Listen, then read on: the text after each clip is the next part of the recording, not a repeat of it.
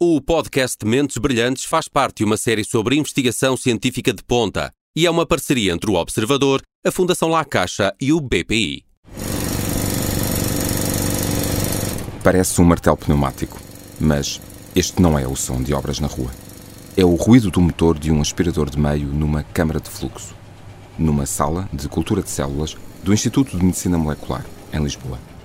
O aspirador é acionado cada vez que o investigador precisa de renovar o alimento e os fatores de crescimento para as células que vão recapitular o desenvolvimento embrionário de um coração humano. E este é o som da porta onde tudo acontece. Onde se recriam as células do mais importante órgão muscular do nosso corpo. É uma incubadora, mas na prática tem outro nome é o útero onde nós crescemos os nossos embriões, os nossos corações embrionários. Portanto, o que o incubador faz é que mantém a temperatura e mantém a atmosfera controladas, quer em termos de temperatura que se mantém sempre a 37 graus, como a mistura de CO2 e ar eh, que se mantém também controlado eh, para mimetizar o que se está a passar dentro do organismo. E, portanto, as células são cujo resultado final ao fim de 35 dias serão são não são corações mas são células do coração que se chamam cardiomiócitos que contraem espontaneamente e é sobre eles que nós estamos a fazer as correções. Carmo Fonseca recorre a estes cardiomiócitos ao procurar um tratamento que neste momento ainda não existe para a cardiomiopatia hipertrófica. A doença hereditária difícil de detectar e que em muitos casos provoca morte súbita. Licenciada em Medicina, doutorada em Biologia Celular, é professora universitária e presidente do Instituto de Medicina Molecular. Investigadora, especialista em RNA, recebeu o Prémio Pessoa em 2010 e é uma das mais conceituadas cientistas portuguesas. Com a ajuda de um financiamento da Fundação La Caixa, no valor de 1 milhão de euros, Carmo Fonseca espera conseguir corrigir esse erro genético que faz o coração parar. Eu sou o Paulo Farinha, este é o Mentes Brilhantes. Bom dia, Carmo Fonseca. Obrigado por me receber uh, aqui no seu gabinete no uh, Instituto de Medicina Molecular. É inevitável, quando falamos de morte súbita, falar de atletas de alta competição. Uh, não só, mas também porque são mortes muito mediatizadas e, e alvo de atenção por parte da comunicação social. Só este ano, em 2021, houve três casos em Portugal conhecidos: o Alfredo Quintana, o guarda-redes de handball do Futebol Clube do Porto e da Seleção Nacional, Paulo Diamantino, um basquetebolista do Mirandela, e um, um dia antes o Alex Apolinário, um futebolista do Alverca. Mas é inevitável quando falamos de morte súbita falar do Miklos Feer, até porque foi uma morte que ocorreu em direto, um, o jogador húngaro do Benfica que morreu em campo, vítima de cardiomiopatia hipertrófica, há 18 anos.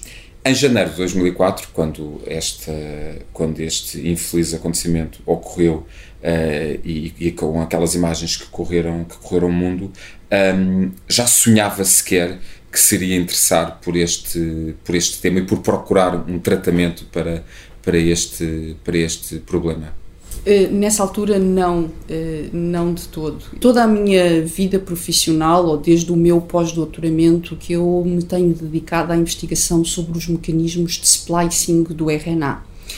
E eh, mais, mais recentemente, à medida que eu me envolvi mais como consultora científica da unidade de diagnóstico molecular do Instituto de Medicina Molecular, nessa, um, nessa unidade de diagnóstico, eu comecei a ser confrontada com muitos casos de doentes que de famílias, porque estamos a falar de doenças uh, familiares, de doenças que são uh, com as quais nascemos e que herdamos herdadas, herdadas, doenças hereditárias.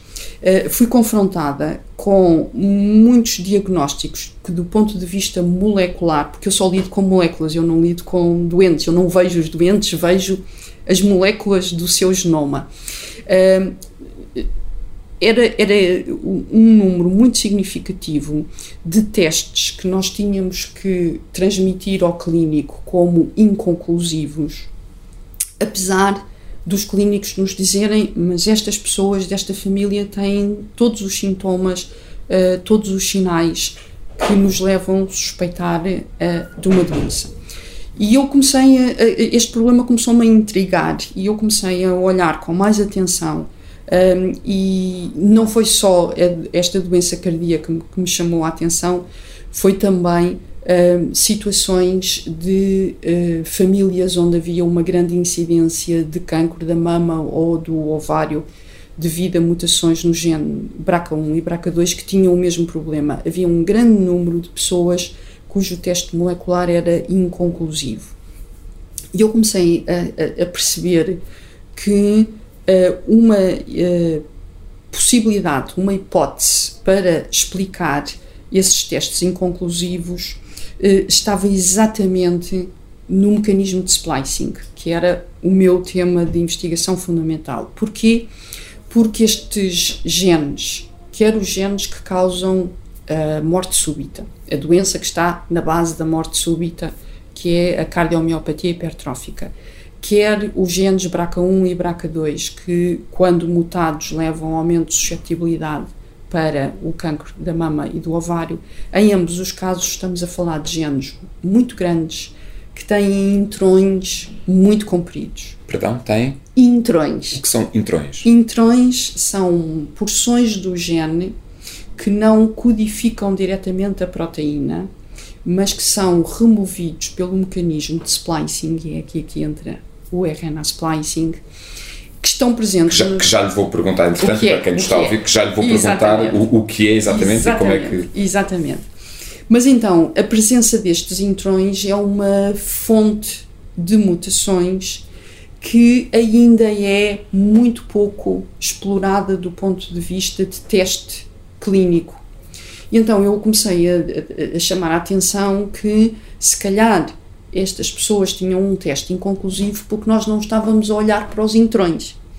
E comecei a querer olhar para os intrões, o que significa usar técnicas de sequenciação que normalmente só são utilizadas em ambiente de investigação, que não são utilizadas no diagnóstico uh, mais uh, convencional. E comecei a querer dizer: ok, uh, eu acho que nós vamos encontrar mutações nos intrões.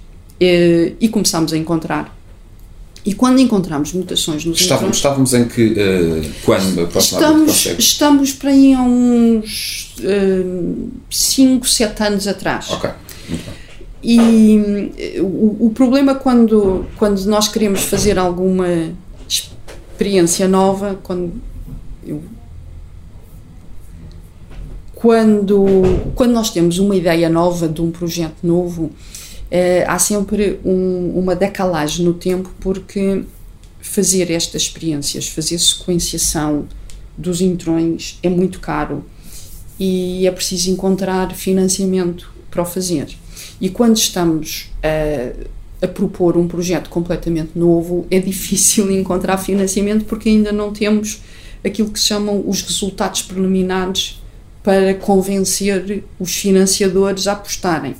Ou seja, eu levei quase 5 anos a juntar os resultados preliminares que depois me permitiram convencer os avaliadores do, do da Fundação La Caixa, da Fundação La Caixa um, que, fina, que, financia, que financia este, este projeto. Que agora, este, que agora, que agora financia. Financiou. Mas, mas que, foi, que foi preciso. Uh, foi preciso uns quantos anos em que eu ia usando. Uh, parte dos outros financiamentos que eu já tinha no laboratório para tentar realmente demonstrar que havia mutações nos intrões. E quando nós vimos que havia mutações nos intrões, imediatamente me surgiu a ideia de usar uma tecnologia que já foi aprovada em 2016 para tratar uma outra doença genética, que é uma, que é uma doença que causa mortalidade de recém-nascidos, que se chama atrofia muscular espinal e que se baseia exatamente em modular o splicing, em alterar o modo como acontece splicing dentro das células. Para quem nos está a ouvir e para tentarmos uh, ajudar as pessoas a perceber, o que é o RNA mensageiro e porque é que o splicing do RNA e o que é o splicing pode ser útil para encontrar aqui uma solução para a cardiomiopatia hipertrófica? Então, o RNA, eh, as moléculas de RNA são moléculas que existem em todas as nossas células e, tal como o DNA, são moléculas que transportam informação genética.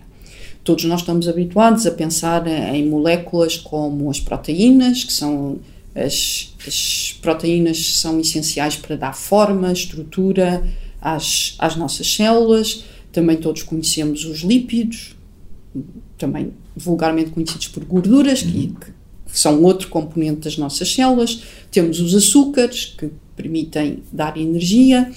As moléculas de DNA e de RNA são as moléculas que transportam informação genética. E o que acontece é que as moléculas de DNA, desde há muito tempo, desde que foram descobertas, porque são mais estáveis, são mais fáceis de estudar no laboratório e também de manipular. As moléculas de RNA foram conhecidas de forma mais recente, são mais difíceis eh, de poder estudar e durante muito tempo permaneceram nas bancadas dos laboratórios que faziam investigação fundamental. Foi só há muito pouco tempo, foi só em 2016 foi a, a primeira vez que as agências reguladoras, a FDA e depois a Agência Europeia, aprovaram medicamentos baseados no funcionamento da molécula de RNA e que se chamam, de uma forma geral, as terapias orientadas para o uh, eh, RNA. E do que falamos quando falamos do splicing do RNA? Então, um, ehm, o RNA mensageiro, uh, ao longo uh, da evolução, foi ganhando elementos, portanto, estamos a falar de moléculas que transportam informação. E daí, daí o, a expressão mensageiro, que transportam informação de onde para onde? Que transportam informação do DNA, que está dentro do núcleo, para o citoplasma, onde esta informação vai ser traduzida em proteína, que é, digamos, o músculo e o esqueleto da célula. Portanto, nós precisamos de informação para dizer que músculos é que aquela célula vai ter, que ossos é que aquela célula vai ter, isto uh, numa analogia. E o RNA mensageiro, ao longo da evolução, foi ganhando uh, características próprias que o tornam não apenas um mensageiro passivo, mas que lhe permitem uh, modular a informação que transporta. É como se eh, tivéssemos um, um carteiro que eh, não se limita a entregar as cartas, mas que eh, às vezes escolhe: olha, esta carta traz uma notícia má, não a vou entregar. Ou esta carta uh, transporta uma notícia muito boa, vou dar esta carta a mais pessoas do que estava só inicialmente e essa, e essa capacidade, decisão, essa decisão que o, que o RNA mensageiro tem, splicing. é que é o splicing. Exatamente. Então, de que forma é que o splicing do RNA mensageiro eh, e aquilo que se sabe sobre isso pode ser útil na procura de uma cura ou um tratamento para a cardiomiopatia hipertrófica? Exatamente. Então, eu uh, uh, já referi que uma das nossas hipóteses é que muitos doentes tinham um diagnóstico molecular inconclusivo porque teriam alterações dentro destas zonas que são o alvo do splicing. E quando nós encontramos que realmente havia essas mutações, essas mutações no intrão, que digamos que é uma zona silenciosa, porque não vai dar diretamente origem à proteína, mas é uma mutação só parcialmente silenciosa, porque foi isso que nós conseguimos demonstrar. É que uma alteração no meio do intrão é suficiente para alterar a mensagem final da carta que é entregue. E estamos a falar de alterações que são patológicas. É esta alteração no DNA que depois vai alterar o, o processo de splicing do RNA que está na base da proteína resultante uh, estar defeituosa e esse defeito causa a doença. Então, nós temos duas etapas onde podemos, na verdade, temos três etapas onde podemos tratar uma doença de causa genética. A primeira era corrigir a alteração ao nível do DNA. Logo na base. Logo na base. A segunda é corrigir a alteração ao nível do RNA. E a terceira é corrigir a alteração ao nível da proteína defeituosa. E neste momento há grupos de investigação a tentar atuar em cada, três, em cada uma destas etapas. Por enquanto, para esta doença em particular, ainda com muito pouco sucesso. Onde nós decidimos apostar é na etapa de corrigir o RNA. No tal, o tal carteiro. O tal carteiro, exatamente. No caso concreto da, da cardiomiopatia uh, hipertrófica, um, isto pode significar o quê? Pode significar corrigir a informação que o RNA mensageiro transporta e isso permitir uh, que uh, a molécula que final, a proteína, que, perdão, que a proteína volte a ser normal, deixe de ser defeituosa, volte a ser normal e o coração eh, passa a funcionar como seja um coração normal, porque e uma das, das razões pelas quais nós apostamos nesta doença particular é que já se sabe que a hipertrofia é reversível. Portanto, a doença, se for uh, corrigida, se o defeito da proteína for corrigida, em princípio é de expectar, é, esperar, é de esperar que o coração volte a funcionar normalmente. Então, aquilo... Não há morte celular, ao contrário, de, ao contrário de muitas outras doenças em que a proteína defeituosa leva à morte celular e, e a morte é irreversível, uhum. neste caso a célula cardíaca ainda funciona, funciona com defeito, mas ainda funciona. Sim, estamos a falar então de um, identificar que esta pessoa tem um determinado problema e, portanto, há, há aqui que trabalhar também no diagnóstico e já falaremos sobre isso, identificar que determinada pessoa tem determinado problema e depois tentar corrigir esse problema um, através do splicing do, do RNA. E dessa forma um, há menos risco ou, ou há um menor risco de uma paragem cardiorrespiratória provocada pela cardiomiopatia hipertrófica ou a pessoa deixa de ter cardiomiopatia hipertrófica? O objetivo é que a pessoa deixe de ter cardiomiopatia hipertrófica e, consequentemente, deixe de ter o risco inerente da paragem cardiorrespiratória. Seria normalizar a função cardíaca daquela pessoa. Um, continua a ser uma doença de diagnóstico difícil de, de, de, de obter um, e um, Sei também que alguns doentes, uh, uh, ainda com tratamento de sintomas, podem ter qualidade de vida, mas não havendo a possibilidade desse diagnóstico prévio, um, esta é uma informação que, um, que não pode ser aplicada naquelas pessoas em particular, não é verdade? É preciso saber. A, a questão é que esta doença genética, como várias outras, Uh, têm uma particularidade que é são extremamente variáveis em termos de manifestação de sintomas. Ou seja, uma pessoa tem a, a, mutação, ou vamos considerar duas pessoas até da mesma família, muitas vezes dois irmãos, têm a mesma mutação e um tem uma vida completamente normal, sem qualquer sintoma, nunca sofre nenhum episódio de paragem uh, cardiorrespiratória e o outro pode começar a ter sintomas e evoluir para uma insuficiência cardíaca que no, no limite a única opção possível é um transplante, um transplante. Uh, uh, cardíaco. Esta variabilidade é algo que nós ainda não conhecemos e que não conseguimos prever uh, e que é muito característica de muitas doenças genéticas, o qual é a perspectiva da possibilidade de um tratamento. Ainda estamos bastante longe, mas a ideia é que se nós conseguíssemos desenvolver uma forma de tratamento que não tivesse riscos, que fosse relativamente inócua, eh, as pessoas podiam eh, ser tratadas, mesmo sem sintomas, porque isto seria uma maneira de tipo um, um seguro que um, diminuía muito o risco de virem a ter uma paragem Estamos a falar então, estamos a falar então de uma cura. Uh, não é cura, porque a causa continua, continua lá. Continua é lá. um tratamento. Ok.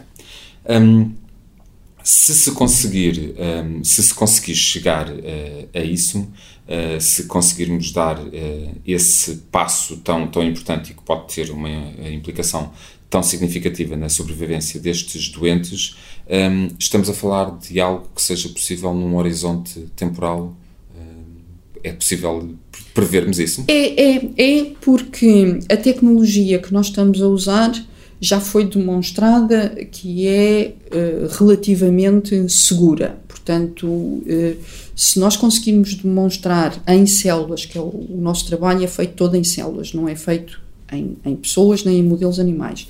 Se nós conseguirmos demonstrar em células uh, que o princípio funciona, eu diria que em poucos anos uh, seja possível fazer os testes em animais e depois começar a fazer ensaios clínicos em pessoas. Um, sabemos que uh, os ensaios clínicos que são, entretanto, uh, aprovados e, e, e, que, e, que, carecem de, uma, uh, de, um, de um protocolo muito, muito rígido levam também o seu tempo, não querendo forçar, forçar a resposta, mas indo atrás dela. Podemos falar em 10 anos a ver. Depende do investimento que for feito e, e, temos a prova disso com a vacina, com as vacinas eh, de Covid. Quando há um grande investimento, os tempos são encurtados e, e num ano é possível saber uh, o, o, resultado de ensaios clínicos e se esse resultado for realmente muito promissor, uh, é possível passar a, às fases seguintes. Mas isto um ano foi o que a Covid nos veio demonstrar que é possível. Normalmente é muito difícil angariar um investimento que, que permita fazer ensaios tão rapidamente. Entrando uh, concretamente na questão do, de, do, do, investimento, um, o financiamento que conseguiu uh, obter para este projeto que está a desenvolver, para a investigação que está a desenvolver, uh, andou na ordem do milhão de euros, 987 mil euros. Um, o que é que se faz com este dinheiro tão importante para a investigação científica? Um, Contratam-se mais investigadores, compra-se equipamento, compra-se reagentes? Tudo, tudo. É preciso eh, pagar os salários de investigadores para poderem realizar o trabalho, é preciso ter equipamento dedicado, é preciso reagentes para uh, cultivar as células porque, que são extraordinariamente caros que são extraordinariamente caros e depois é preciso fazer as, aquelas análises ao RNA todo aquelas análises genómicas uh, que são também extremamente caras e portanto uh, o dinheiro é usado para tudo o que me disse para pessoas, para equipamento uh, para reagentes a Carmo Fonseca tem mais de 40 anos de, de carreira, um, grande parte deles dedicados à ciência fundamental.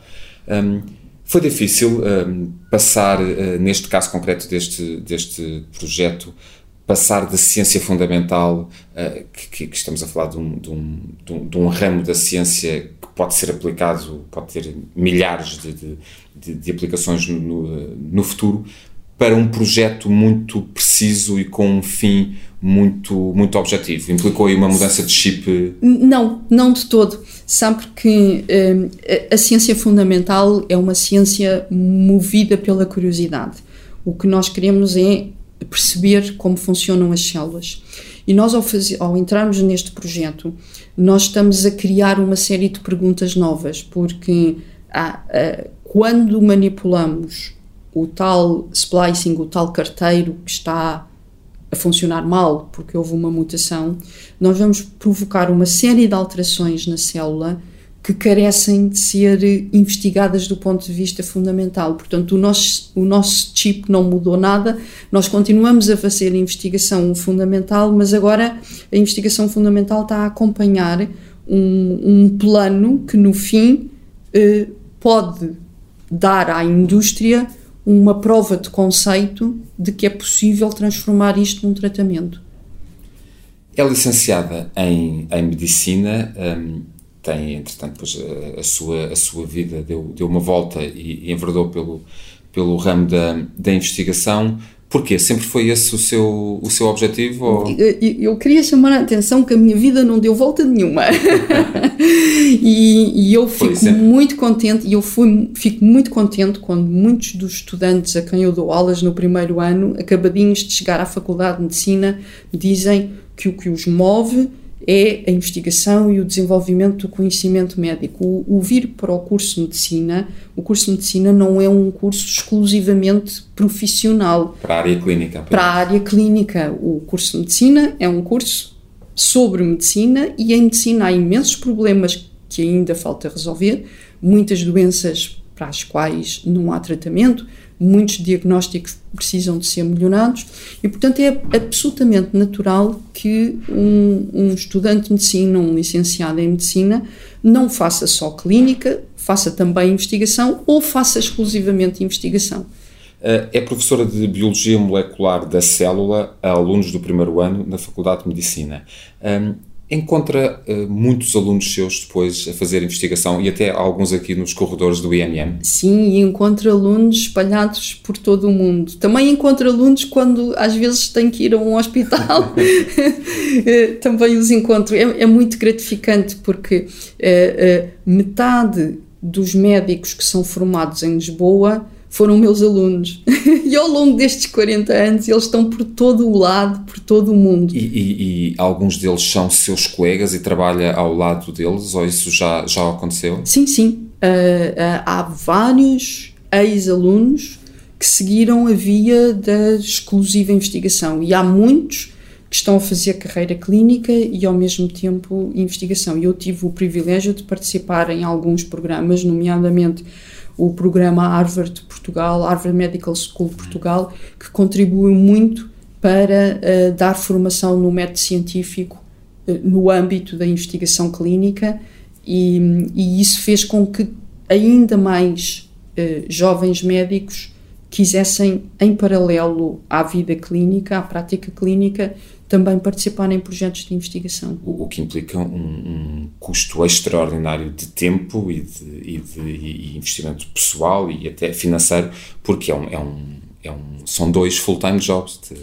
Pois essa, essa, é uma grande, essa é uma grande discussão. Uh, Uh, à volta do, do nome do que é o full-time job, porque se estiver a fazer investigação sobre um problema clínico, na verdade não são dois jobs, é um job olhado de duas maneiras.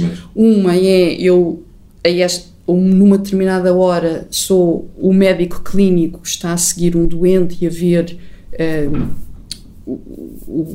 a situação de saúde daquele doente, mas ao mesmo tempo está a pensar como é que eu vou conseguir uh, encontrar uma solução que, que torne o tratamento deste doente melhor. Portanto, eu não dividia, porque é o mesmo problema olhado de eh, dois, de dois, de dois prismas. De, dois, de dois prismas. Um, como é que se mantém passado uh, com, com, tantos anos que tem uh, de ensino e de, e de ver estes jovens alunos e, e depois mais tarde investigadores séniores, uh, um, como é que se mantém a curiosidade ativa e, a, e a vontade de continuar a procurar procurar respostas uh, tão, tão uh, dinâmica nesses, nesses jovens que, que, lhe passam pela frente? Que, qual é o papel do professor aí? Uh, o papel do professor é apenas um, abrir janelas. Um, abrir janelas porque depois eles têm que saltar. Eu não digo portas, portas é muito fácil. Abrir uma porta, toda a gente passa por uma porta. Eu acho que o papel do professor é abrir janelas, porque eles veem o mundo lá fora, do lado de lá da janela, e depois têm que arranjar uma maneira de chegar. Se saltam, se arranjam uma escada, uma corda, isso agora já, já, já é decisão já, deles. Já, já, é com eles. Já é com eles. E, e, e a capacidade que terão de provar uh, junto das eh, entidades competentes e entidades financiadoras a, eh, a, a, eficácia, a eficácia das da... suas ideias e, e, do seu, e das suas propostas. Uh, professora Carmen Fonseca, uh, muito obrigado pelo tempo que, que me deu, um, eh, obrigado pela investigação que continua, que continua a fazer um, e esperemos uh, ter um, pretextos para dentro de uns anos, associado à, à, à, procura de tratamento para a cardiomiopatia hipertrófica, termos mais pano para mangas para uma nova conversa. Fica desde já marcada. Muito obrigado. Muito obrigado. Este é o som da sala de lavagens do Instituto de Medicina Molecular, uma das mais importantes divisões dos bastidores de um laboratório científico. Em cima de uma bancada inox, empilhadas, há grandes caixas de plástico azuis com os nomes, escritos a caneta preta, de alguns investigadores, líderes de grupo. Lá dentro estão os vidros. Provetas, pipetas, buretas, balões, copos, tudo o que é importante para misturar, medir, avaliar, observar e que tem de ser lavado a 93 graus, nestas máquinas especiais que ouvimos em fundo em ciclos de aproximadamente uma hora. Também há uma caixa com o nome de Carme Fonseca. Os vidros já estão lavados. A caixa aguarda agora o regresso às bancadas da equipa da investigadora, onde o trabalho vai continuar. À procura desse tratamento para a cardiomiopatia hipertrófica. Dentro de uns anos, esperemos, haverá novidades. Já faltam mais. Eu sou o Paulo Farinha. Este foi o Mentes Brilhantes. Na próxima semana vou conversar com o investigador Pedro Matos Pereira sobre superbactérias resistentes a antibióticos. Um problema grave que pode vir a matar mais do que o cancro. O podcast Mentes Brilhantes faz parte de uma série sobre investigação científica de ponta e é uma parceria entre o Observador, a Fundação La Caixa e o BPI.